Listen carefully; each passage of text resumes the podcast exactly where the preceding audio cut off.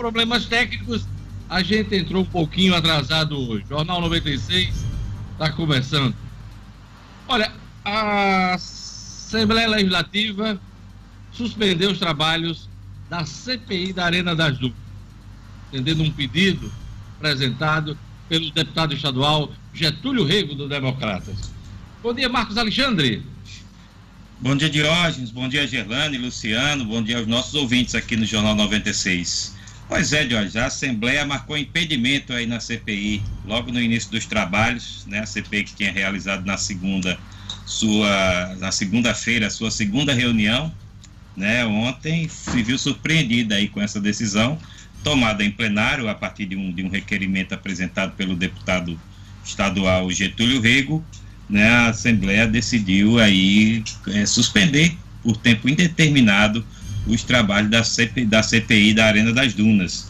A, a justificativa é de que não haveria condições de fazer reuniões presenciais, né, a, por conta aí da pandemia, a Assembleia que está também com as atividades suspensas, pelo menos até o dia 30 deste mês, exatamente por conta da, da pandemia, e com essa suspensão das atividades não seria possível reunir é, é, os depoentes, técnicos que forem chamados para trabalhar e até a imprensa mesmo foi alegado que a imprensa estaria impossibilitada de acompanhar.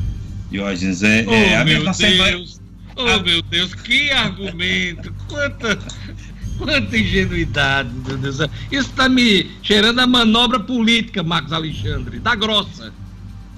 Pois é, Jorge, as chamadas forças ocultas, né? A, a, essa desconfiança, porque a Assembleia está funcionando de forma remota, tá, tem feito as, as reuniões, as sessões, né? Então é, é, é, estranho realmente que esse tipo de argumento tenha embasado aí a suspensão da CPI. E porque assim, a imprensa, a... porque a imprensa não está presente neste momento. Essa, olhe, a gente isso é de um cinismo violento, vamos dizer assim. Pois é, e a expectativa agora é se a CPI até volta, viu, Diógenes? Mesmo com a, com a, com a, a volta das sessões presenciais, é a expectativa aí, mas a desconfiança no, no meio político é de que pode ter dado um lockdown aí na CPI.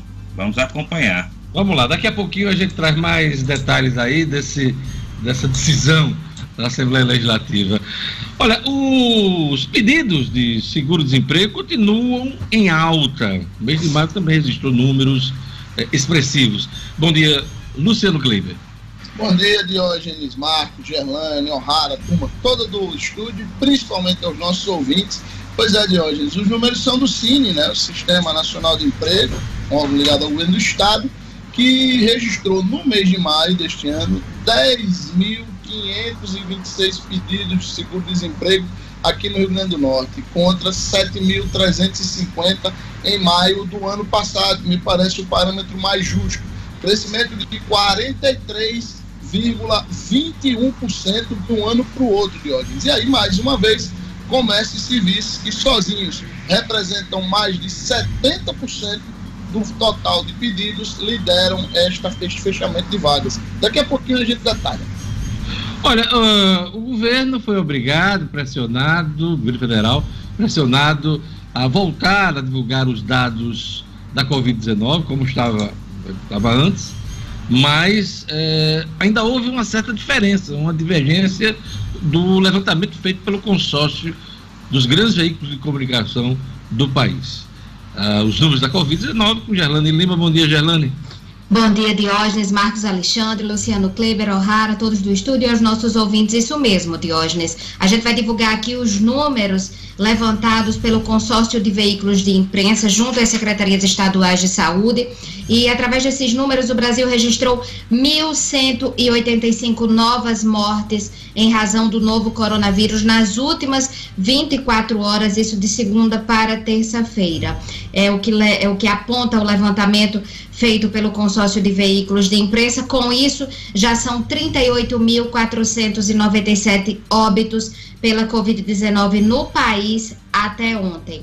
o Brasil também registra 742.084 casos confirmados. Mato Grosso foi o único estado que não enviou os dados a tempo do balanço ser fechado, mas após a divulgação, o Estado confirmou nove novas mortes e 96 novos casos. Esses dados vão entrar no próximo balanço. De acordo com o Ministério da Saúde, Diógenes, o Brasil registrou 38.406 óbitos em função da pandemia do novo coronavírus e 739.503 pessoas infectadas. Esses são os dados monitorados pelo Ministério da Saúde. Há aí uma diferença em relação ao consórcio de veículos, como dá para perceber, Diógenes. Aqui no Rio Grande do Norte, foram registradas 28 mortes nas últimas 24 horas pelo novo coronavírus e um aumento de 139 novos casos confirmados. Ao todo, o estado chegou aos 11.027 casos e tem 459 mortes desde o início da pandemia. Esses dados constam no boletim que foi divulgado ontem pela CESAP. O documento também aponta que outras 103 mortes no estado estão em investigação para saber se foram em decorrência da Covid-19 ou não. E de acordo com o boletim, o Rio Grande do Norte também possui outros 23.089 casos suspeitos de coronavírus e 19.574 descartados.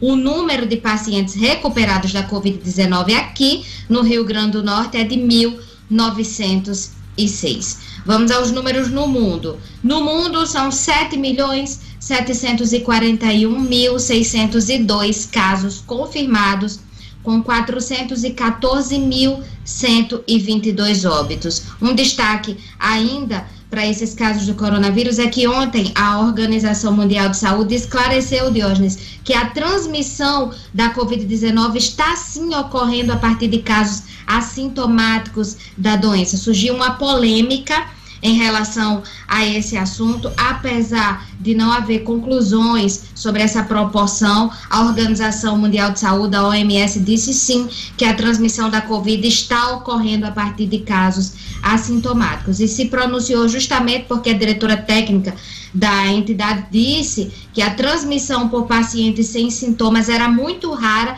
e aí o presidente da República, o Jair Bolsonaro, até citou essa fala para defender a flexibilização da quarentena na terça-feira. Ele fez essa defesa. Então teve a retificação do discurso que partiu da própria OMS no início de uma transmissão ao vivo ontem nas redes sociais para responder algumas perguntas da população. Diógenes. Aliás, foi a, a grande polêmica né, dos últimos dias, desse início de semana, Isso. essa questão da pandemia, de manter ou não isolamento. A gente vive de polêmicas nesse momento tão difícil. Eu queria informar ao nosso ouvinte que não temos hoje transmissão pelo Facebook, somente pelo YouTube, YouTube para quem gosta de acompanhar o Jornal 96 pelas redes sociais ao vivo, tá certo? Você pode acompanhar também o Jornal 96 pelo portal No Minuto, www.nominuto.com. Tem a janela interativa e você acompanha ao vivo o Jornal 96. Você que quiser mandar seu alô, eh, participar, eh, mandando sua mensagem, pode usar WhatsApp do ouvinte e também o telefone do ouvinte. Bom dia, Jorge Fernandes. Bom dia, Diógenes. Bom dia a todos do Jornal 96. Você pode enviar sua mensagem de texto ou de áudio aqui, fica à vontade, tá? 99210 9696. E também participando pelo telefone, o telefone é o 4005 9696. Uma ótima quarta-feira, bom trabalho para todo mundo. Olha, daqui a pouquinho, na Ronda Policial, Delegacia Virtual de Defesa da Mulher começa a funcionar a partir de hoje. Teremos também uma entrevista do portal No Minuto com o médico Marcos Lima, que é o presidente do Conselho Regional de Medicina e o CREMERNE, né, o conselho, divulgou critérios para prescrição dos remédios, medicamentos em pacientes com a Covid-19. Então, daqui a pouquinho teremos este conteúdo aqui no Jornal 96. Futebol. Futebol, temos aqui o Edson Cinedino. Casagrande critica presidente do Flamengo por retorno do futebol. Aliás, eu vi esse vídeo uma fala dura, um questionamento duro do Casa Grande. Bom dia, Edmo Sinedino. Bom dia, Diógenes. Bom dia, ouvintes do Jornal 96. Todas as palmas merecidas para Walter Casagrande Júnior, comentarista da Rede Globo, ontem no programa, segunda-feira no programa Bem Amigos. Uma das falas muito importantes. Os jogadores do Flamengo estão seguros. As famílias dos jogadores do Flamengo estão seguras. O Flamengo está dando condições, o Flamengo testa. Mas o futebol brasileiro, presidente, não é só o Flamengo. Walter Casagrande Júnior ainda falou muitas outras coisas importantes que a gente vai destacar logo mais aqui no programa de hoje. É isso aí. Hoje é dia, dia 10 de junho, dia 10 de junho, quarta-feira, né, teremos o feriado de Corpus, Corpus Christi.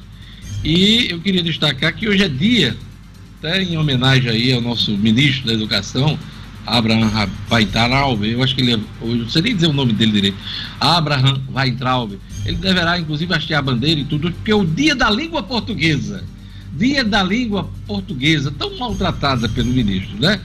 É, hoje também é dia de comemoração e homenagens a Luiz Vaz de Camões, né, lembrado dessa data. E hoje é o dia da artilharia, dia da artilharia, data destinada a homenagear uma das mais importantes posições de um grupo militar, a artilharia. É, eu queria mandar um abraço para Lena Carina, de Santo Antônio do Salto da Onça, que está fazendo aniversário hoje, e um abraço também para Lamec Pinheiro, especialista em tecnologia da informação, que também faz aniversário hoje. E vamos a mais destaques do Jornal 96. Governo obedece ordem do Supremo Tribunal Federal e volta a divulgar dados completos da Covid-19. Bolsonaro edita medida provisória que permite ministro da Educação escolher reitores temporários durante a pandemia. Ministro da Economia, Paulo Guedes, confirma extensão do auxílio emergencial. A Assembleia Legislativa aprova a suspensão temporária da CPI da Arena das Dunas. Vacina contra quatro tipos de meningite passa a integrar calendário vacinal de Natal. Delegacia Virtual de Defesa da Mulher começa a funcionar a partir de hoje. Futebol, Casagrande critica presidente do Flamengo por retorno do futebol. Jornal 96. 7 horas e 21 minutos. Vamos à leitura dos jornais desta quarta-feira, 10 de junho. O Agora RN traz aqui na manchete principal, uh, da manchete principal, Assembleia Legislativa suspende trabalhos da CPI da Arena das Dunas. Interrupção aconteceu após a maioria dos deputados acatar um pedido feito pelo deputado Getúlio Rego, que alegou prejuízo com sessão virtual. Idealizador da comissão, deputado Sandro Pimentel estuda ir à justiça. Uh, é destaque também aqui no Agora RN. Fátima quer decretar feriado na sexta-feira, dia 12, depois de amanhã, hein? Para elevar a taxa de isolamento social. Aliás, essa matéria vai ser votada hoje na Assembleia Legislativa. Gerlane Lima, você tem mais informações sobre isso? Hoje os deputados decidem sobre essa questão. Exatamente, Diógenes. Foi lida ontem, no final da sessão ordinária de terça-feira, e a previsão é que os deputados votem hoje essa questão do feriado na sexta-feira, antecipação do feriado. Essa é a expectativa. O feriado de amanhã é de Corpus Christi e o que seria antecipado seria o, do, o do, dos, o dos mártires. dia 3 de outubro, exatamente. Seria que cai no sábado. Isso, que cai no sábado, né, Diógenes? Vamos ter dois feriados, Luciano Kleiber, caso a matéria seja aprovada hoje na Assembleia Legislativa? Na minha opinião, sim, Dionis. E começa que tem esse outro detalhe, a gente já não lembrou muito bem. O 3 de outubro cai no sábado, né? Pois é. Então é, vai ser bem utilizado, esse foi antecipado para hoje. Olha, uh, também destaque aqui no, no Agora RN: governo Bolsonaro deposita a primeira parcela de socorro para estados e municípios daqui a pouquinho. Marcos Alexandre vai trazer mais detalhes para a gente dessa primeira parcela, um dos, um dos assuntos dele hoje aqui no Jornal 96. A Tribuna do Norte destaca aqui: governo repassou 4,9 milhões para respiradores sem contrato. relatório feito por auditores do Tribunal de Contas do Estado aponta que o governo do Rio Grande do Norte repassou dinheiro ao consórcio Nordeste 15 dias antes de assinar contrato para rateio da compra de 30 respiradores. Equipamentos jamais foram entregues. Técnicos sugerem o secretário de Saúde, Cipriano Maia, seja notificado para explicar por que os recursos foram repassados antes da celebração formal do rateio. É o destaque da Tribuna do Norte. A Tribuna destaca: UPAs de Natal estão operando até 220% acima da capacidade. E seguro-desemprego no Rio Grande do Norte cresce 43,21% em maio. Assunto também do Luciano Kleiber, daqui a pouquinho no Jornal 96. Vamos aqui às manchetes dos principais jornais do país. Sob pressão, o governo volta a divulgar dados totais da pandemia. É a manchete do Globo. O ministro interino Eduardo Pazuello diz que números da Covid-19 no país são inescondíveis. Tem essa palavra no dicionário, uh, Marcos Alexandre? Você que é um, um, um grande filólogo. Jorge, me dá um tempinho para eu pesquisar, porque realmente eu nunca ouvi falar, não. não, não eu estou me lembrando daquela palavra. Lembra do ministro do Trabalho do Collor? Imexível, não, não tinha no dicionário. Rogério, Rogério Magri. Rogério, Rogério Magri, né? Que era sindicalista e virou ministro do Trabalho. E aí ele saiu com essa uma vez imexível, e de tanto ele falar, virou inclusive um termo. Virou verbete, é. Virou verbete na política, né? Agora tem esse aqui, inescondíveis. Parece até ajuda, é. ajuda emergencial que a gente tenta há dias com Gerlane Lima, e ela trata essa ajuda emergencial aos amigos aqui, inescondível. Olha aí, Gerlane Lima, anotem essa aí. Olha, o Globo também destaca novo programa social vai substituir Bolsa Família. O ministro Paulo Guedes prepara programa de transferência de renda para combater a crise pós-pandemia. O Renda Brasil substitui, vai substituir o Bolsa Família. Que coisa interessante, é como as coisas mudam, Luciano Kleber. No passado, quando era deputado, um dos maiores críticos do Bolsa Família era o então deputado Jair Bolsonaro. Essa crise foi boa para ele, no sentido de ele descobrir que o Bolsa Família é interessante do ponto de vista político e vai mudar o nome agora, vai ampliar né, uh, uh, os beneficiários, o número de beneficiários e com certeza vai tentar se beneficiar isso. Aliás, a ajuda emergencial de 600 reais conseguiu, inclusive, aumentar a popularidade dele na base da pirâmide social do país e segurar, inclusive, desgaste das pesquisas eleitorais, Luciano Kleiber. Vem aí o Renda Brasil, Luciano Kleiber. o Renda Brasil que deve ser exatamente o Bolsa Família de Bolsonaro, né? E ele a gente sabe, tem visto aí nas colunas que trazem informações de bastidores, que ele tem agradecido muito a Paulo Guedes pelo impacto positivo é, desse, desse auxílio emergencial nessa classe aí, onde o PT historicamente tem uma penetração maior e Bolsonaro começa a fazer essa penetração. E aí o que, que acontece? Com a criação do Renda Brasil, o grande problema, o novo desafio de Bolsonaro é fazer ele caber no orçamento federal de hoje, porque nos moldes em que está hoje o auxílio emergencial, o custo mensal é de 40 bi e os cofres públicos não aguentam isso. Mas esse não é o problema, Luciano Kleber. Esse é um Brasil que vai para frente. Oh, oh, oh, oh, oh. De uma oh. gente fica tão contente. Pois é, é esse aqui é, é, a manchete do Globo.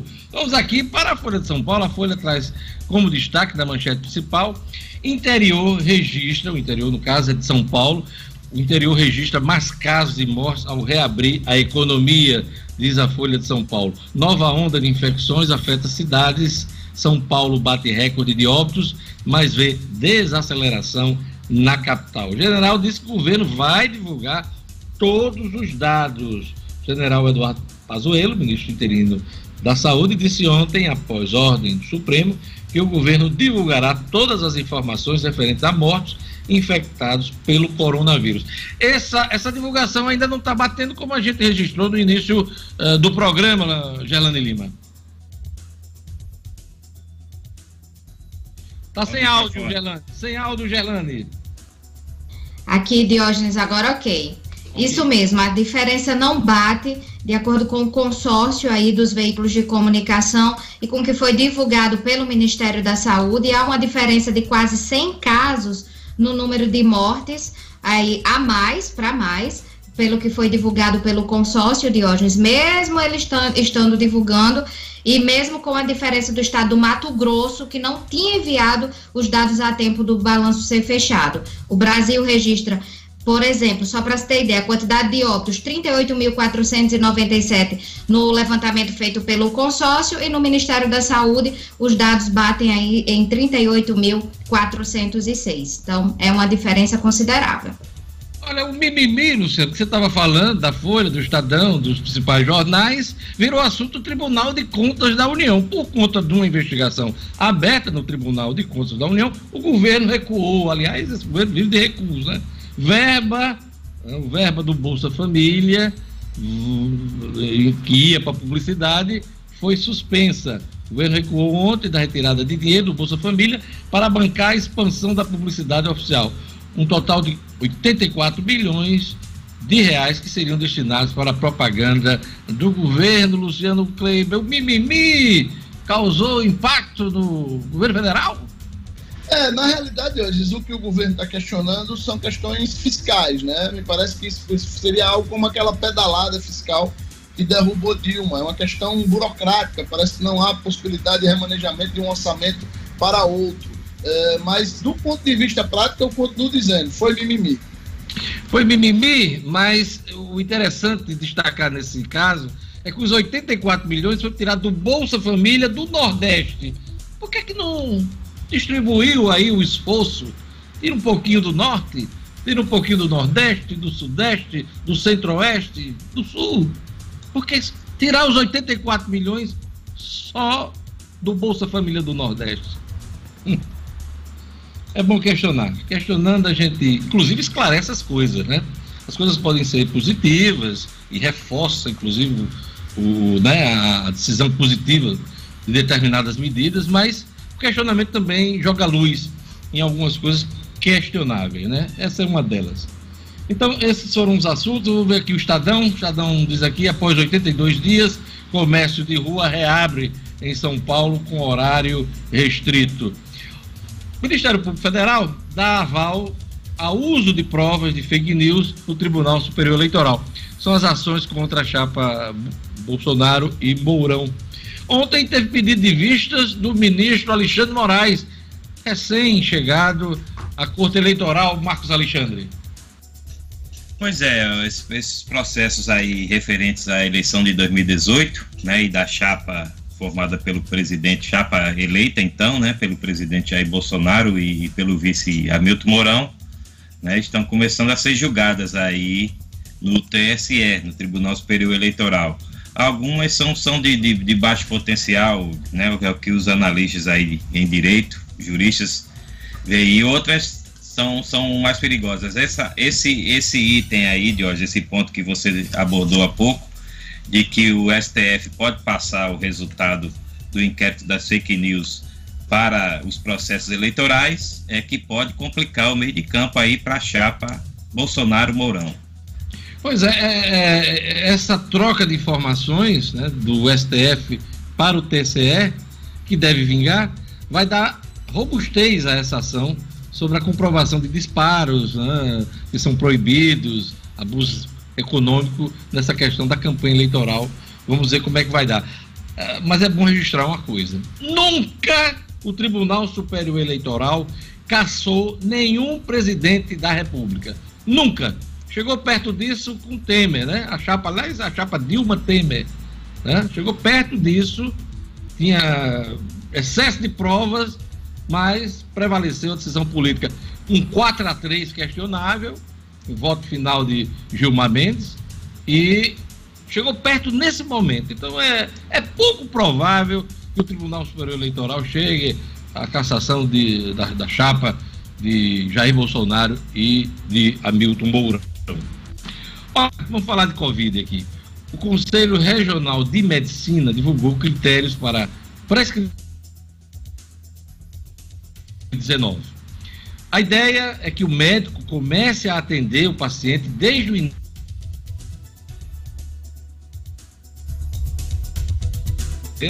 Conversou com Marcos Lima, presidente do conselho. Vamos acompanhar. É importante relatar, primeiro, que esses critérios foram, foram elaborados é, a, a, partir de uma câmara, câmara, técnica de enfrentamento à Covid, formada por especialistas na área da pneumologia, da infectologia, da terapia intensiva, da, da assistência primária. Então, há uma, um grupo multidisciplinar que trabalhou não só nessa recomendação, mas em outras recomendações. O que se percebia era que é, é, é esses medicamentos estavam sendo utilizados independente de, de, ter ou não ter recomendações e formas mais adequadas. Né? E essa Câmara Técnica avaliou o momento da pandemia, ou seja, era um momento em que já se conhecia um pouco da fisiopatologia da doença, dividida em três etapas, e que, por exemplo, medicamentos que eram utilizados como antivirais, que no início eles eram utilizados na fase final, onde o paciente internava, já com indicação às vezes de UTI, é, se viu que nessa fase inicial ele pode ser mais beneficioso, porque é quando há uma, um período de replicação viral então, baseado na, no conhecimento fisiopatológico, essa Câmara Técnica elaborou, dentro do que já se havia publicado em termos de observações clínicas, observações científicas, que é um grau mínimo de, de evidência, mas que é, que é um grau de evidência, né? É a partir dessas pequenas observações que a gente chega a grandes evidências científicas, foi que se elaborou esses, esse, digamos, essas orientações para que o médico pudesse atender e cuidar do paciente desde o primeiro momento, né? Que no início da pandemia o paciente ficava em casa e só vinha caso tivesse dificuldade respiratória. Hoje a gente sabe que isso não é o, a conduta mais adequada. Depois que a Secretaria Municipal de Saúde aqui em Natal ela adotou a ivermectina como prevenção à Covid-19, houve uma corrida às farmácias, né? A população é, buscou esse medicamento com bastante intensidade e esse antiparasitário ele chegou inclusive a ser administrado em profissionais de saúde de uma forma preventiva, inclusive também foi distribuído por um plano de saúde local, né, mediante uma prescrição médica. Qual é o, o entendimento do, do CREMER em relação a isso? A utilização desses medicamentos de forma preventiva? É, em primeiro lugar, tudo que hoje nós temos é, tem baixa evidência científica. Isso a gente tem que ter isso bem claro. Isso é uma é, a, a, Câmara Técnica e todos os, os, na realidade a classe médica toda tem esse conhecimento de que o nível de evidência é baixo em todos os níveis, não só no tratamento como na prevenção, na profilaxia. É, o que a proposta, o que eu entendi da proposta da, da, da, da, Secretaria Municipal de Saúde era de proteção dos seus profissionais que estão na linha de frente. Existem evidências também, é, nesse nível observacional da ciência, de que quem utiliza esse tipo de medicamento, ele, ele diminui a possibilidade de contrair a doença. Né? É, não é uma imunização, isso é muito importante. Né? A imunização vai vir quando tivermos a vacina, e logicamente aqueles pacientes que tiveram a doença vão criar anticorpos e ficaram imunes. Né? É, mas a vacina que será a imunização. Então é, um, é uma, é, é, é, importante que se saiba disso. Então, mesmo fazendo essa, o uso da quimioprofilaxia, é, é importante que os, os, profissionais que estão expostos, eles continuem tendo os mesmos cuidados, né?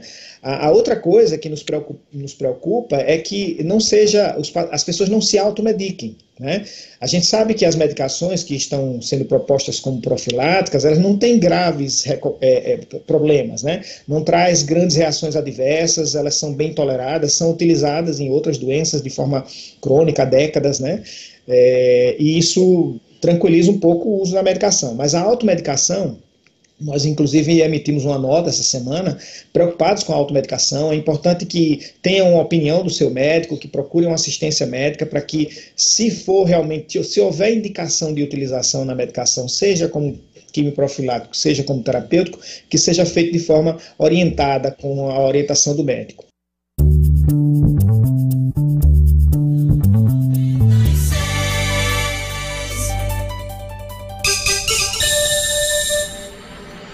Sete horas e 37 minutos. Eu não sei se você que está acompanhando a transmissão entendeu eh, a chamada que fizemos desse conteúdo de vídeo agora com o presidente do Conselho Regional de Medicina, mas eu vou explicar com calma para você agora, tá? A gente está tendo problemas técnicos hoje. Olha, o Conselho Regional de Medicina divulgou critérios para prescrição de fármacos em pacientes com a Covid-19. Então a ideia é que o médico comece a atender o paciente desde o início dos sintomas, né, da sintomatologia, como eles falam. A reportagem é do Portal do Minuto e teve aí a repórter Fátima Helena entrevistando o doutor Marcos Lima, presidente do Conselho Regional de Medicina. Olha, Vera Marina está com uma promoção nunca vista. Todas as plantas pela metade do preço. 50% de desconto. Você pode pagar de várias formas e até 10 vezes no cartão de crédito. Permarina vem barato porque produz. Quer um exemplo? Grama esmeralda por cinco reais o metro quadrado. A cinco reais o metro quadrado. Então, Permarina está com a loja aberta, com as devidas seguranças e orientações das autoridades sanitárias, na esquina da rua São José, com a Miguel Castro. Não compre planta sem antes fazer o orçamento do Viveiro Maristas. Viveiro Marina Agrícola do Paisagismo. Agora vamos à previsão do tempo. Previsão do tempo, informações da Clima Tempo, com Gerlando Vamos lá. Previsão do tempo.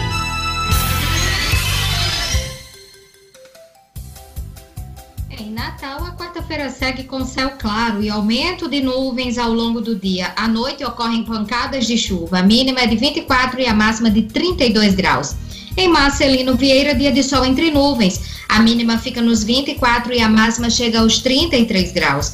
Em Ipanguaçu, a previsão é de sol com algumas nuvens. Chove rápido durante o dia e a noite. A mínima na madrugada foi de 25 e a máxima fica nos 34 graus. E em Guamaré, a quarta-feira é de sol e temperatura abafada. Mínima de 25 e máxima de 34 graus.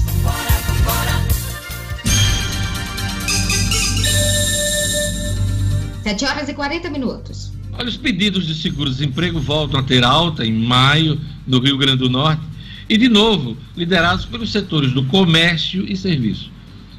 Luciano Kleiber.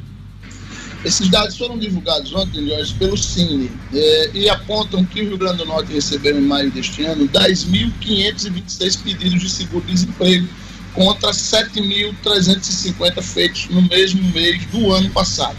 Isso representa uma alta de 43,2%. É, como é o, o seguro-desemprego, ele nem os pedidos nem todos são atendidos, ele, isso ainda não é o número final de desempregados no mês de maio, claro, mas é, mostra uma tendência muito forte desse aumento é, bastante expressivo no mês de maio. E mais uma vez, claro, a gente chama atenção para é, a, a participação dos segmentos de comércio e serviço que são a maior parte da nossa economia, respondem aí por mais de 65% do nosso PIB e, importante, por mais de 70% dos empregos formais. Veja só, desses 10.526 pedidos feitos de seguro-desemprego em maio, Diógenes, 7.596 foram apenas nos segmentos de comércio e serviços, sendo 4.914 no setor de serviços e 2.682 no segmento de comércio, os dois de, de longe, os dois mais atingidos pela crise da Covid-19. Pois é, é o momento da gente estimular as compras locais. Luciano Kleber. Mais do que nunca, né? A gente tem que valorizar as empresas que são da nossa terra e é por isso que quando o assunto é a minha saúde, eu sempre procuro a Unifarma, porque ela está presente onde a gente mais precisa. São mais de 650 lojas espalhadas nos estados do Rio Grande do Norte, Paraíba e Pernambuco. Sempre com aquele atendimento personalizado e melhor, preço baixo de verdade. Não precisar de uma farmácia, lembre-se da rede que cuida da saúde do Rio Grande do Norte, lembre-se da farmácia amiga. Unifarma, uma farmácia amiga sempre perto de você. A gente vai para um rápido intervalo, daqui a pouquinho teremos mais política, mais economia, teremos o Estúdio Cidadão com Rara Oliveira, o esporte com Edmo Sinedino. Tudo isso junto e misturado aqui no Jornal 96.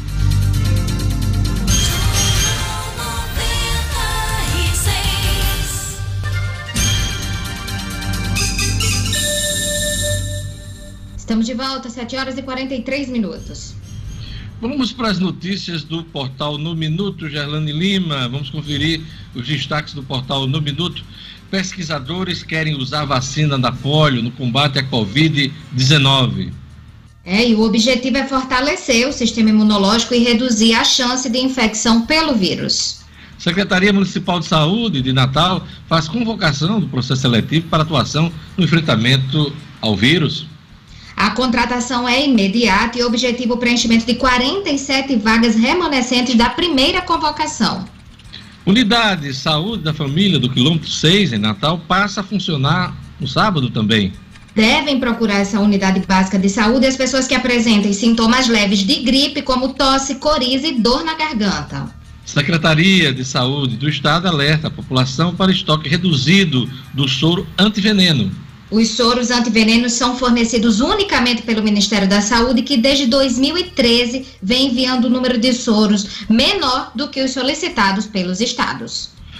Falar em portal no minuto, eu queria lembrar a vocês que amanhã teremos uma live sobre as eleições municipais, hein? Alternativas para as eleições diante das incertezas provocadas pela pandemia. Meus convidados são o desembargador Glauber Rego, presidente do Tribunal Regional Eleitoral, e o advogado Kennedy Diógenes, especialista em direito eleitoral. A gente vai debater as mudanças que podem ocorrer para o pleito deste ano. Uma delas é o adiamento da data da eleição. Isso não está certo ainda, depende de emenda constitucional, Congresso Nacional, mas esse assunto está sendo discutido pela Justiça e pelos parlamentares. Então, amanhã, 17 horas, você não pode perder essa, essa live no minuto, mais uma live no minuto, nesse período de pandemia que nós estamos é, focando nos principais assuntos, temas de interesse da sociedade. Então, amanhã, ao vivo, pelo Portal no Minuto, pelo YouTube e Facebook, eu conto com sua audiência. Vamos agora para o futebol, vamos chamar o Edmo Sinedino, porque Casa Grande critica presidente do Flamengo por retorno ao futebol um debate na TV brasileira. Edmo Cinedino. Esportes com Edmo Cinedino. Pois é, Diógenes, esse assunto de segunda para terça e continuou ontem, terça-feira, eh, viralizou na internet, nas redes sociais, ah, o que muita gente chamou de aula que o Casagrande, comentarista esportivo, deu sobre igualdade social, sobre fake news, sobre política, enfim, coisas que o presidente do Flamengo não esperava. Casagrande se posicionou firmemente contra o futebol de hoje, contra a volta do futebol nesse momento, falou dos casos do Brasil, da, da do pico, da, do que nós estamos vivendo, é, falou das diferenças que eu já citei aqui do Flamengo para os outros clubes e muitas outras coisas. É, a Casa Grande fez uma advertência muito interessante ao presidente Rodolfo Landim. É que esse posicionamento, ele se posiciona hoje favorável ao futebol, que é uma coisa que no futuro pode se voltar contra ele. A responsabilidade pode voltar de coisas que vierem a acontecer pode se voltar contra o presidente do Flamengo, contra as pessoas que estão lutando pela volta do futebol no Rio de Janeiro. Enfim, Diógenes foi mais ou menos nesses termos, com muita, sabe, com muitos dados, com, muito, com um posicionamento muito firme, é, que o Casagrande é, provocou e questionou para encerrar dizendo, para encerrar perguntando, por que a pressa? Por que não esperar um mês, mais um mês, mais dois meses, para que o futebol possa voltar com mais segurança? Então, por isso que eu dei destaque ontem no meu blog, no portal nominuto.com, a essa, esse, vamos dizer assim, esse, essa aula que o Casão deu no presidente do Flamengo e trouxe hoje também aqui para falar no Jornal 96. Casa Grande merece ah. o nosso apoio. Tá, a gente está destacando aí o que disse Casagrande. Qual foi a resposta do presidente do Flamengo? o presidente do Flamengo disse apenas que ele não estava sozinho nessa, né, nessa ideia do retorno ao futebol, que o Flamengo não estava só e contava com o apoio da maioria dos clubes do Brasil. Foi só o que disse o presidente Rodolfo Landim. Aliás, ele não tinha mais o que falar diante de tudo que Casão colocou. Tiago Silva não terá contrato renovado no Paris Saint-Germain. Notícias do futebol é, na Europa, Sinedino. É, Diógenes, nosso, nosso Tiago Silva dos maiores zagueiros do futebol do mundo. É, depois de oito temporadas, você vê o que é o futebol, né? Incrível. Depois de oito temporadas, sete vezes campeão francês, quatro Copas da França, cinco da Liga Francesa, cinco Supercopa da França. O Thiago Silva foi com, comunicado pelo Leonardo, né? Brasileiro Leonardo, diretor do Paris Saint-Germain, que não terá seu contrato renovado. O Fluminense já se assanha com a volta do, do, seu, do seu, seu garoto prodígio, que foi cria do Fluminense mas o Thiago Silva ainda pensa em jogar pelo menos duas temporadas na Europa. Eu acho uma, uma tremenda uma injustiça, um, para mim um grande jogador, e uma injustiça maior ainda cometida por um tal de Jerome Rotten, um, um, jogador que eu nunca vi nem falar, jogou na França, jogou na seleção francesa, no próprio PSG, que criticou duramente o, o Thiago Silva, dizendo que ele não tinha firmeza emocional. Quer dizer, tudo baseado ainda, acho, naquele choro do Thiago Silva naquele episódio da seleção brasileira. De qualquer forma, é um ciclo que se encerra de um jogador muito vitorioso e importante na história do Paris Saint-Germain, Diógenes. Qual é a, a idade do Thiago 36 Silva? anos. Já de carreira? 36 anos, vai fazer 37. Já, já está em final de carreira o Thiago Silva, é, logicamente. Zagueiro com mais de 36 anos é, realmente a carreira começa a ficar mais curta, se bem que uh, os camaradas hoje se preparam muito bem. E se ele for, e como parece ser um profissional muito cuidadoso, eu acho que ele ainda joga mais pelo menos três temporadas. O Thiago Silva de hoje só teve um posicionamento muito, eu acho até que contribuiu para o seu encerramento do ciclo no Paris Saint-Germain, foi que ele foi um dos poucos jogadores a se negarem a redução, a sabe, aceitar a redução salarial nesse período da Covid-19 na França. Ah, com certeza. É? Na minha avaliação, né, observador de longe do, do esporte, duas coisas devem ter pesado. Com certeza a idade, 36, 37 anos, né? E essa, e essa questão aí salarial. Sem Talvez, né? Ele tivesse aí mais uma sobrevida Isso. nos quadros do Paris Saint-Germain se tivesse submetido enfim, é há, há, espaço para ele ainda no futebol europeu, como você também destacou. Olha, o presidente do ABC nomeia quatro vice-presidentes. Para que tanto vice-presidente, Edmo Sinedino, do ABC Futebol, Futebol pois, Clube? Pois é, de hoje eu acho que o Bira Marques estava é, sentindo a pressão das cobranças. Os jogadores de futebol do ABC falavam da sua ausência, falavam do seu, seu, seu pouco contato. Então, ontem, o presidente anunciou o André Gustavo Cartacho como vice de futebol, esse uh, já estava dentro do ABC. Aliás, quase todos esses citados que, que eu vou citar aqui já estavam dentro do ABC. O Frederico Menezes, que é o Fred Menezes, vai ser o vice das bases, continuar cuidando das categorias de base, o que fez sempre muito bem, vale destacar o trabalho do Fred Menezes. O Luciano Cardoso será o vice do patrimônio e o Paulo Tarcísio Lopes, o vice das finanças. O Bira alegou que essa nomeação é para que haja uma maior eficiência, que o ABC possa tocar as coisas, uma gestão muito mais transparente e muito mais ativa. A gente espera que funcione, porque o ABC realmente atravessa uma crise muito, muito séria na sua história. Diógenes. Então, aproveitando essa decisão do ABC, eu vou eleger hoje aqui, para todo mundo ver, os vice-presidentes aqui do Jornal 96, tá? Então a presidência é ocupada por Gerlane Lima. Sim. Ela é a presidente eleita, eu acho que por unanimidade. Unanimidade. É. Sinadino, eu acho que tem seu voto também, né? Tá, com certeza. Como primeiro vice-presidente, Luciano Kleber. Certo, aprovo também. Segundo vice-presidente, é, Marcos Alexandre. Não, Marcos vai para as finanças. Não, não. Não. Ele, ele também na linha. Gostei, é. Gostei. Terceiro vice-presidente. Ah. O'Hara Oliveira. Não, O'Hara vai para vice-presidência de segurança. É, e eu vou ficar. Deixa eu ver. É. Uma chefia de departamento. Você é o CEO, você é o CEO. É, é, eu vou ficar numa chefia de departamento do Ministério da Saúde. Você é o CEO. Você é o CEO. Ai, ai. Ai, ai, ai, ai, ai. Vamos lá. Brincadeira, gente. Você está tendo mais alguma coisa na sua pauta esportiva? Só de hoje para dizer que o, já tem um, um, um, campeonato estadual sinalizando volta, viu? Agora, no mês de julho, o campeonato catarinense vai voltar às atividades. Olha só, catarinense no Brasil é será isso. o primeiro. Sinedino, até amanhã com as notícias do esporte aqui no Jornal 96. Até amanhã de hoje. Um grande abraço a todos. Jornal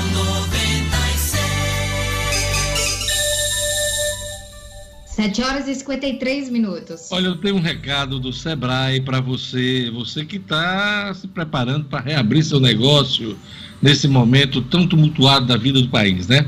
A retomada do comércio e de outras atividades traz uma série de dúvidas para quem empreende.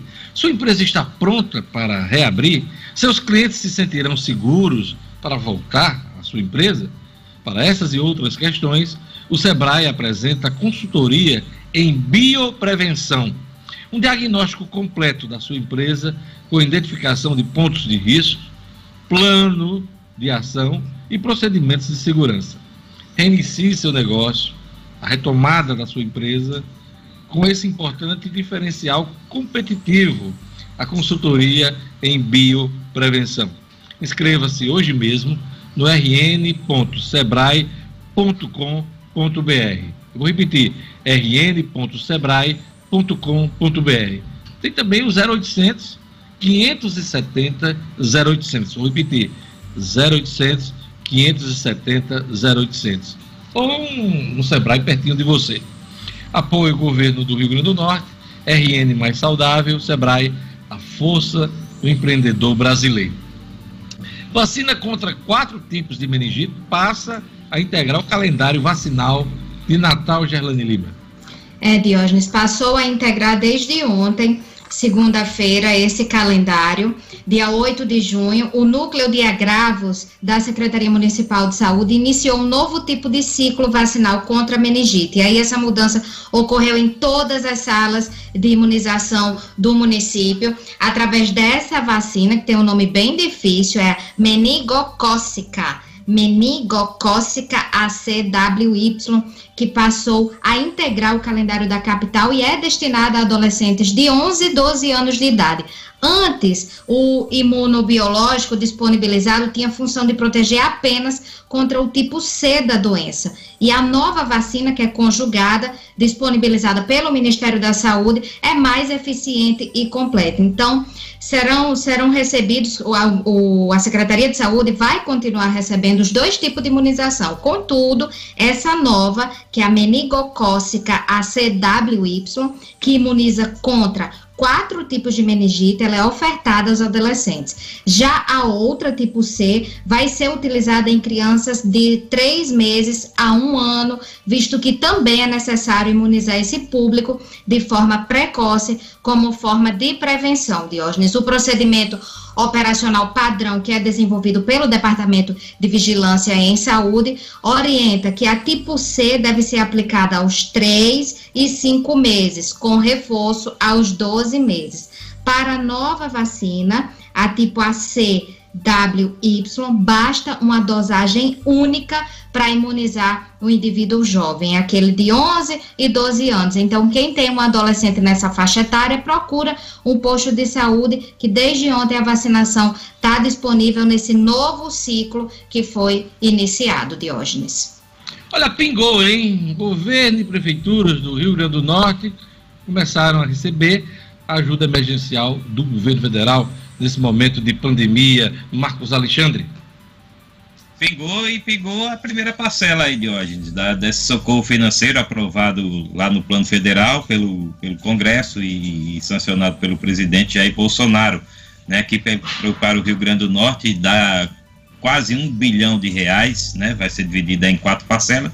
A primeira caiu ontem nas contas do governo do estado e das prefeituras do Rio Grande do Norte. O presidente Jair Bolsonaro, inclusive, que chegou a fazer né, no início da semana uh, um gracejo, digamos assim, né, uma crítica velada a alguns governadores, né, dizendo que esse dinheiro agora tem que ser bem aproveitado e que não pode dar mais a desvios, como parece que alguns já estão fazendo, né, certamente aí uma referência ao governador do Rio de Janeiro, Wilson Witzel, né, que está enfrentando denúncias lá por conta de, do, do, da montagem de hospitais de campanha, mas o fato é que o dinheiro já começou a sair durante quatro meses.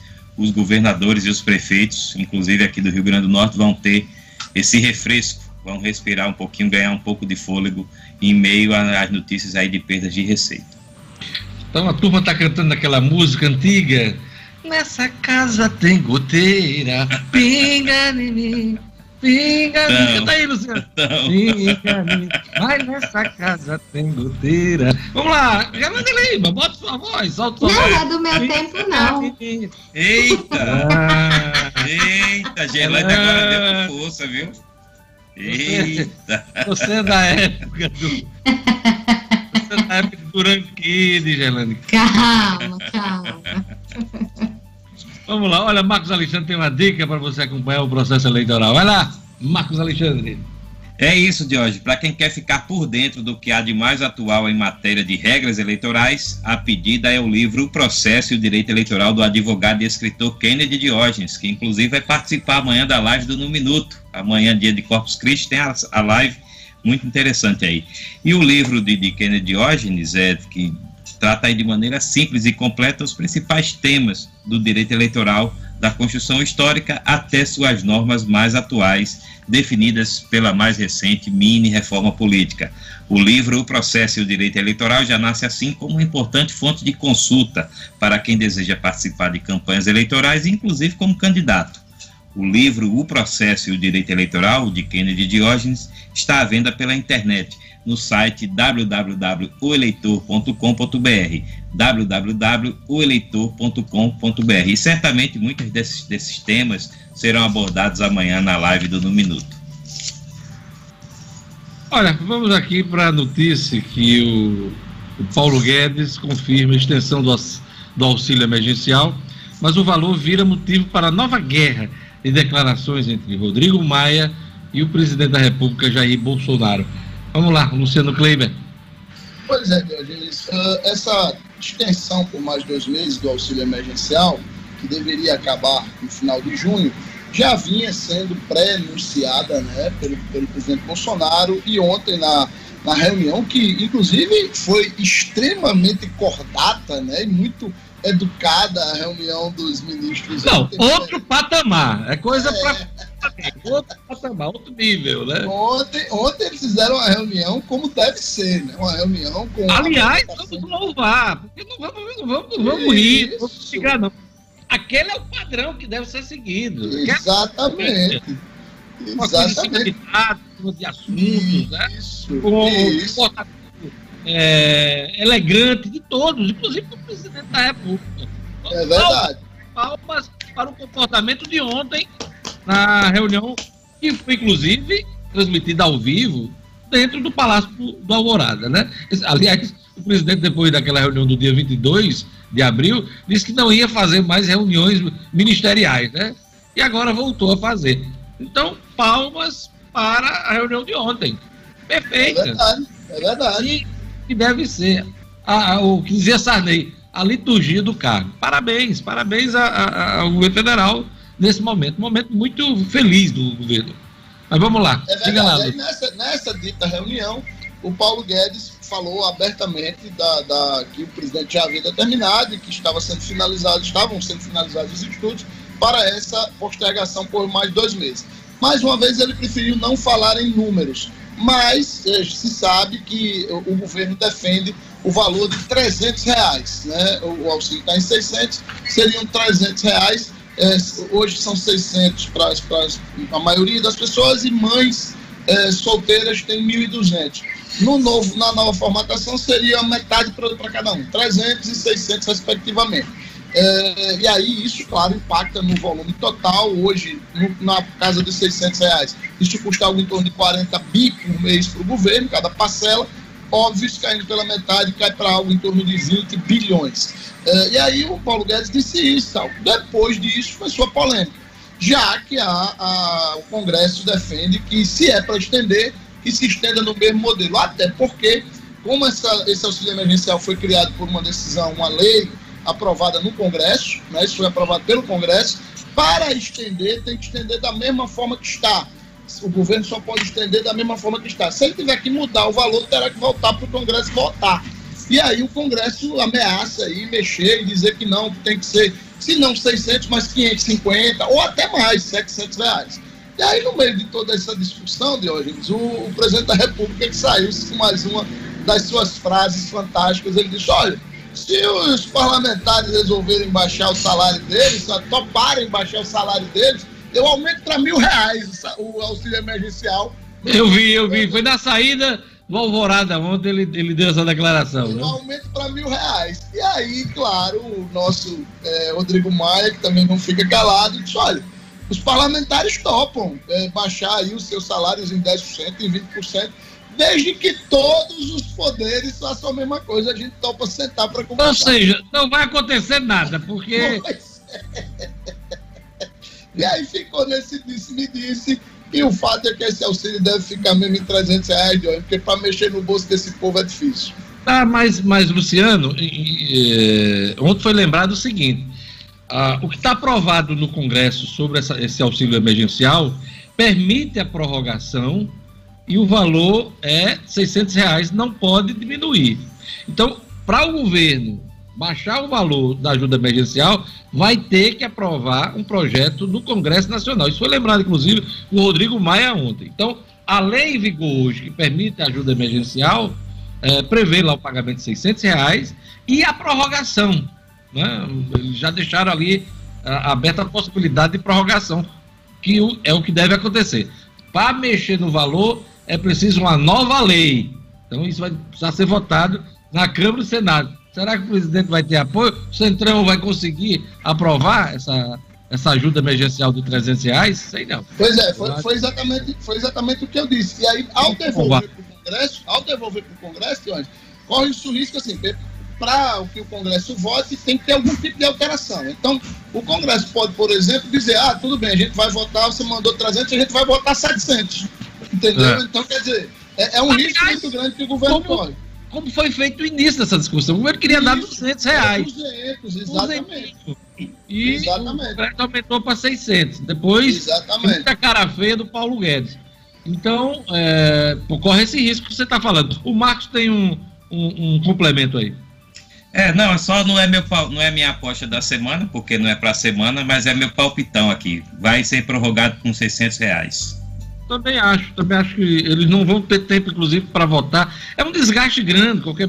A gente viu aí a ajuda emergencial para os estados e municípios, como demorou, né? Como foi postergada a decisão. Então, acho que vai prorrogar com esse valor de 600 reais. Eu também acho que é por aí, Marcos Alexandre. Olha, vamos aqui é, atualizar os números da Covid, mas antes disso, Gelane Lima tem uma informação sobre as UPAs de Natal as UPAs Natal atendem mais de 800 pacientes de outras cidades em maio. Gerlane Lima. É, Diógenes, infelizmente a superlotação é uma realidade que tem sido enfrentada não só em Natal, mas em todo o estado. A gente tem falado aqui sobre essa questão do, do, dos leitos de UTI e também de semi-UTI. Então, a rede pública de saúde da capital registrou uma sobrecarga na capacidade de atendimento durante o período da pandemia. E as quatro unidades de pronto atendimento, as UPAs, instaladas aqui em Natal, refletem esse quadro. Elas são voltadas para atender a população aqui de Natal, mas atenderam a mais de 800 pessoas de outras cidades do estado e até de outros estados no mês de maio. Quase todas as unidades públicas de saúde direcionadas ao tratamento da Covid aqui em Natal estão lotadas ou superlotadas. Duas das quatro UPAs, inclusive, abrigam hoje mais do dobro de pacientes da doença do que tem condições de atender. As informações foram confirmadas pela Secretaria Municipal de Saúde, que divulgou ontem um balanço sobre as unidades da capital potiguar administradas pelo município. E, de acordo com esse relatório, a UPA da Cidade da Esperança, que fica na Zona Oeste, e a UPA Pajussara, na Zona Norte, tem ocupação de 220% dos leitos direcionados à Covid. A UPA Potegi, também na Zona Norte, está com 160% de ocupação dos leitos para pessoas com o novo coronavírus. Já a UPA do Conjunto Cidade Satélite, na Zona Sul, funciona 90% ocupada. O, os hospitais dos pescadores e o municipal lotaram. Ambos estão trabalhando com 100% da ocupação dos leitos da Covid-19. No hospital de campanha, que foi aberto exclusivamente para pacientes do vírus, a ocupação é de 60%. Então, tem um alerta da Secretaria Municipal de Saúde, Diógenes, que em todas as regiões administrativas de Natal há bairros com alto índice, altos índices de infecção pelo vírus. E ainda segundo a secretaria, na Zona Leste, as Rocas e o Alecrim lideram a quantidade de casos. Na Zona Norte é o bairro Potengi, quem está no topo da lista de infecções. Na Zona Oeste é o bairro de Nossa Senhora de Nazaré e na Zona Sul, Ponta Negra.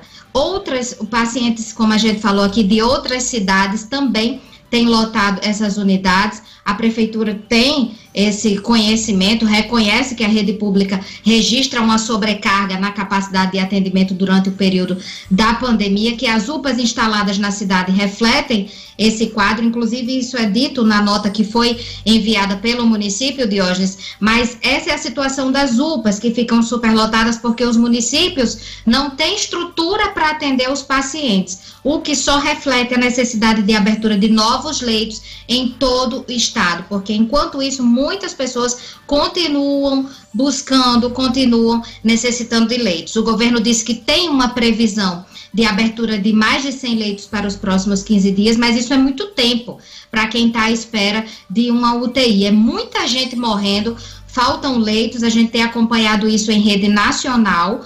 Claro que não é só uma situação do Rio Grande do Norte, mas a gente tem que olhar assim para o estado, é aqui que a gente mora, já é o colapso do sistema de saúde, não tem para onde correr. Tem que reforçar o isolamento? Tem, mas tem que ampliar sim a quantidade de leitos também. É isso aí. Olha, hoje é dia de aniversário do príncipe Philip, marido da rainha Elizabeth. 99 anos de vida do príncipe Philip. Eu estou lembrando esse aniversário, porque vocês viram a foto da rainha na semana passada, lá no Palácio de Windsor? Hein? Cavalgando, né? Cavalgando. Cavalgando. Mais de 90 anos ela que cavalga desde os quatro anos, né? E, e você vê a, a, vitalidade dela, né? E também, claro, passar por essa crise aí, até agora, graças a Deus, sem problemas. Então, hoje é aniversário do marido dela, inclusive já está fora da, da, agenda oficial do Palácio há muito tempo, já há alguns anos ele não participa do, das cerimônias oficiais uh, do Palácio de Buckingham. É isso aí, notícias do, do Reino Unido. Vamos lá para. A gente estava falando de ajuda emergencial, tem informações da O'Hara Oliveira. Cadastro para o auxílio emergencial pode ser feito nas agências dos Correios por agendamento. Vamos lá, vamos ouvir as informações de O'Hara Oliveira no Estúdio Cidadão.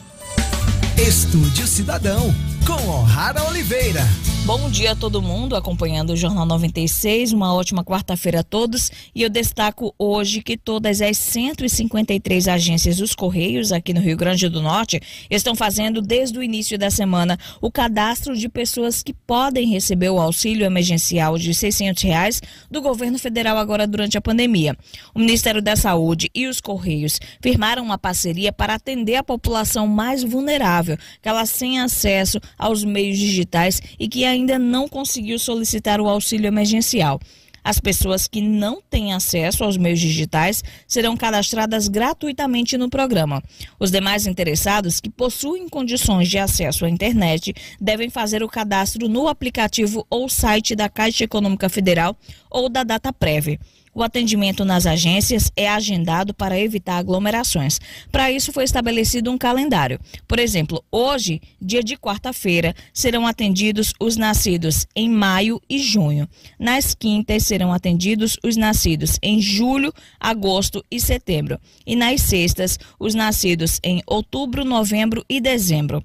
Para pedir o cadastramento numa agência dos Correios, o interessado deve apresentar a identificação oficial com foto em que conste também também o nome da mãe do beneficiário, além do CPF do usuário e dos membros da família que dependem da renda do titular e os dados bancários ou documento de identificação para solicitar abertura de conta social digital em nome do titular. Para os que não têm conta em banco, né, será aberta uma conta social digital na Caixa, caso o cadastro seja aprovado.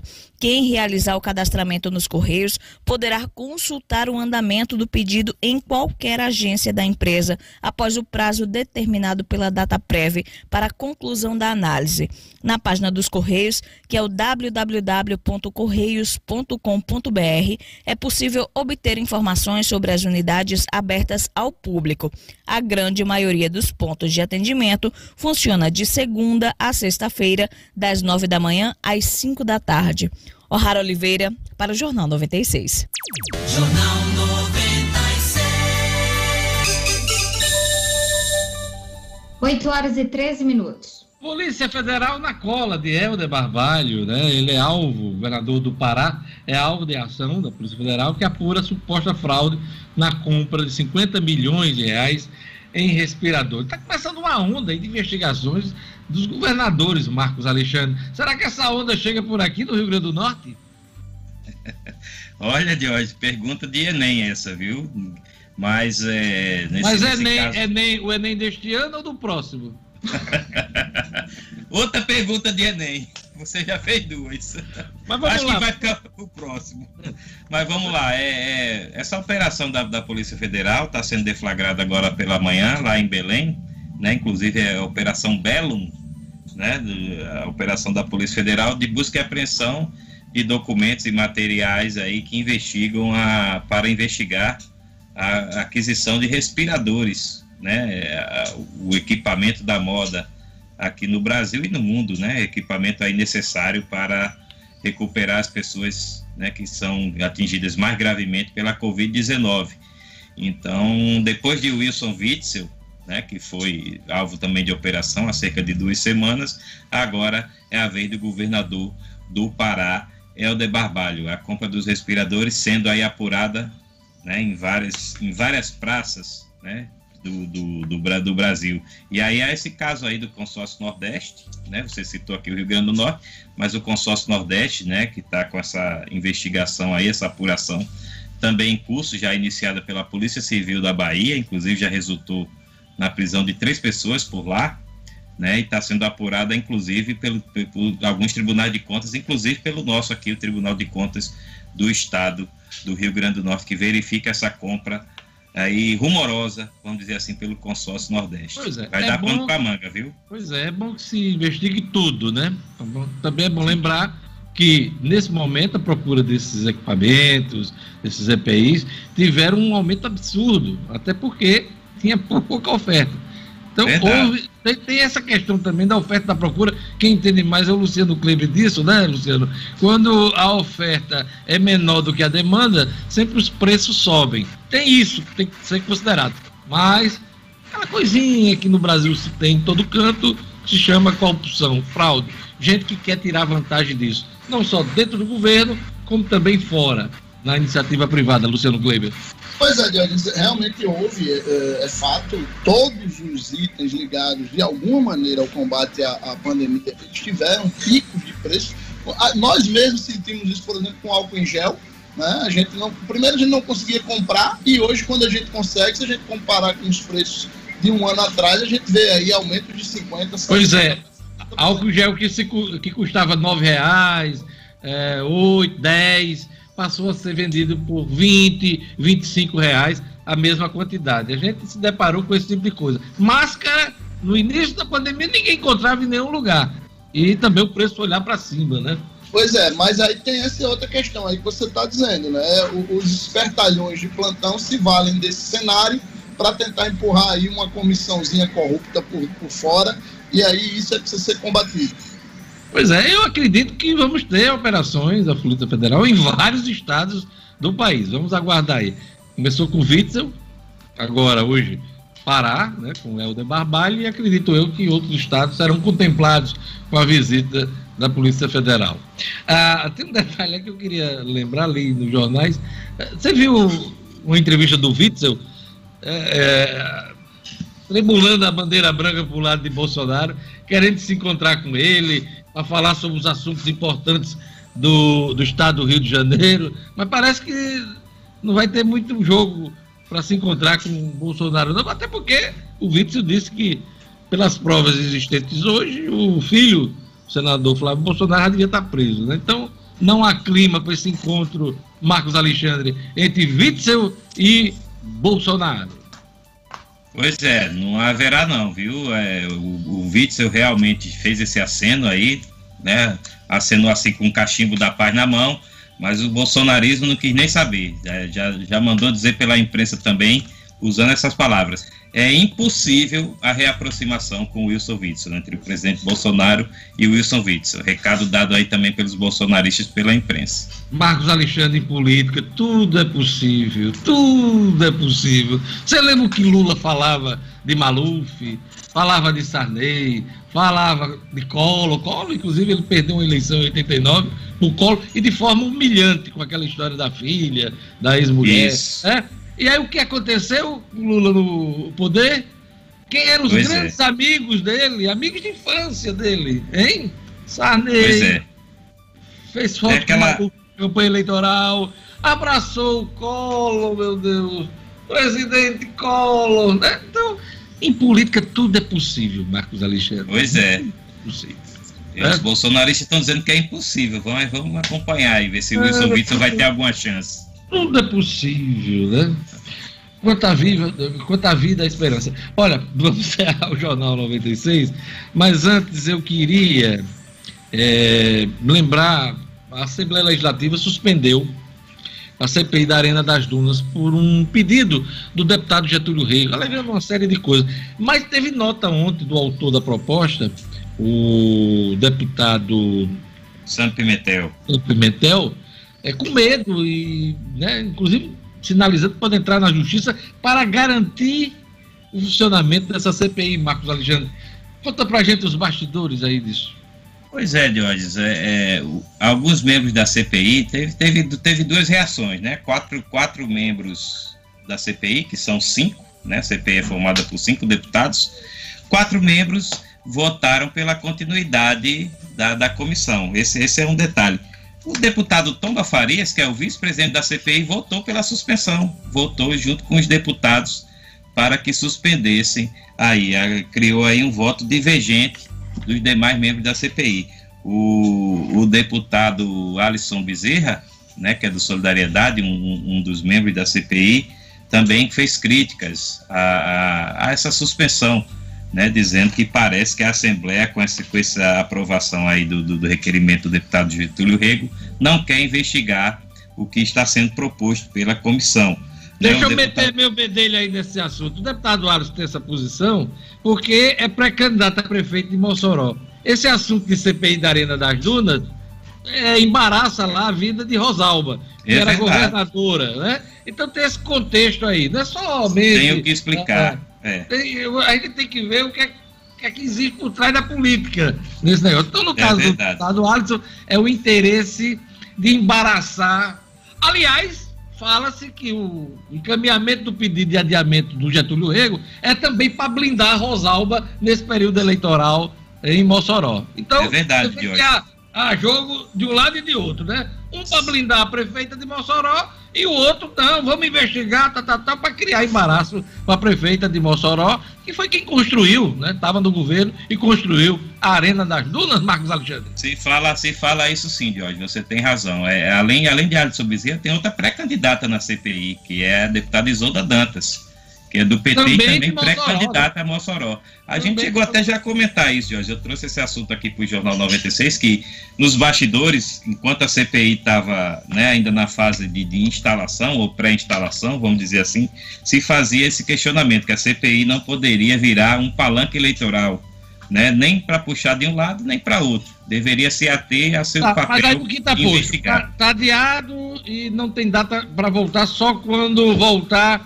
a, a- a normalidade lá na Assembleia. É, sem prazo, sem prazo, sem prazo determinado, Jorge, para a volta. O, o que se alega é que realmente a CPI, que foi aprovado ontem no requerimento aí embasado pelo, pelo deputado Getúlio Rego, é que só há condições, né, pela posição majoritária dos deputados, de se realizar a CPI para acolher depoimentos, para permitir o acesso da imprensa, quando a Assembleia retomar os trabalhos presenciais. E aí a gente lembra que a Assembleia já suspendeu suas atividades, pelo menos até o dia 30 deste mês. Então, assim como a Comissão da Previdência, a Comissão Especial, que não tem nada a ver com investigação, é para analisar o processo de reforma da Previdência, também já está parado, já desde, desde, desde o final de março.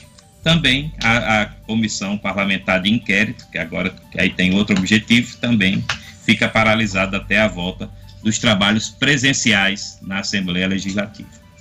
Pois é, nosso tempo acabou. Todo mundo na tela, Clebinho! Todo mundo na tela, Clebinho. É, a gente começou um pouco mais tarde, também estamos terminando um pouquinho mais além do tempo. E para encerrar, Gerlane atualiza para a gente os números da Covid-19 no Rio Grande do Norte, Brasil e no mundo. Vamos lá. No Rio Grande do Norte são 11.027 casos confirmados, com 459 mortes. No Brasil, de acordo com o consórcio de veículos, são 743.050 casos confirmados, 743.050 casos confirmados e 38.543 mortes. E no mundo, 7.343.807 casos confirmados, com 414.129 mortes. Seu destaque, Luciano Kleber, para a edição de hoje, quarta-feira, dia 10 de junho. O aumento de 45%, Diógenes, no, no número de pedidos de seguro-desemprego no Rio Grande do Norte em maio, com mais de 10 mil pedidos, sendo que mais de 7.500 apenas nos segmentos de comércio e serviço, os mais atingidos pela crise da pandemia. Marcos Alexandre, seu destaque nesta quarta-feira, 10 de junho. O destaque é a suspensão da CPI da Arena das Dunas, que a gente comentou bastante aqui no programa. Pois é, e a gente destaca no finalzinho dessa edição que tem operação da Polícia Federal sobre a compra de respiradores no Pará, né? A investigação aí em torno do governador Helder Barbalho e a perspectiva dessas investigações eh, ocorrerem em outros estados do Brasil. E também aqui corre a, a, investigação em torno da compra do consórcio Nordeste envolvendo o estado do Rio Grande do Norte, inclusive é, divulgar a investigação que tem aí também a atenção do Tribunal de Contas do Estado. Então são essas as notícias de hoje. Tenhamos todos uma boa quarta-feira. A gente retorna amanhã com o Jornal 96. Obrigado pela audiência de todos Opa, vocês. amanhã? Amanhã? Amanhã é feriado. amanhã é feriado. Na sexta-feira estaremos de volta com o Jornal 96. Obrigado vocês terem me lembrado disso. Amanhã Feriado. Tem... Mas amanhã tem live no Minuto, hein, sobre eleições. Conto com a audiência ah, essa é boa. A partir é das 17 horas, viu? Obrigado a todos. Bom feriado. Tchau, Bom tchau. feriado, até sexta.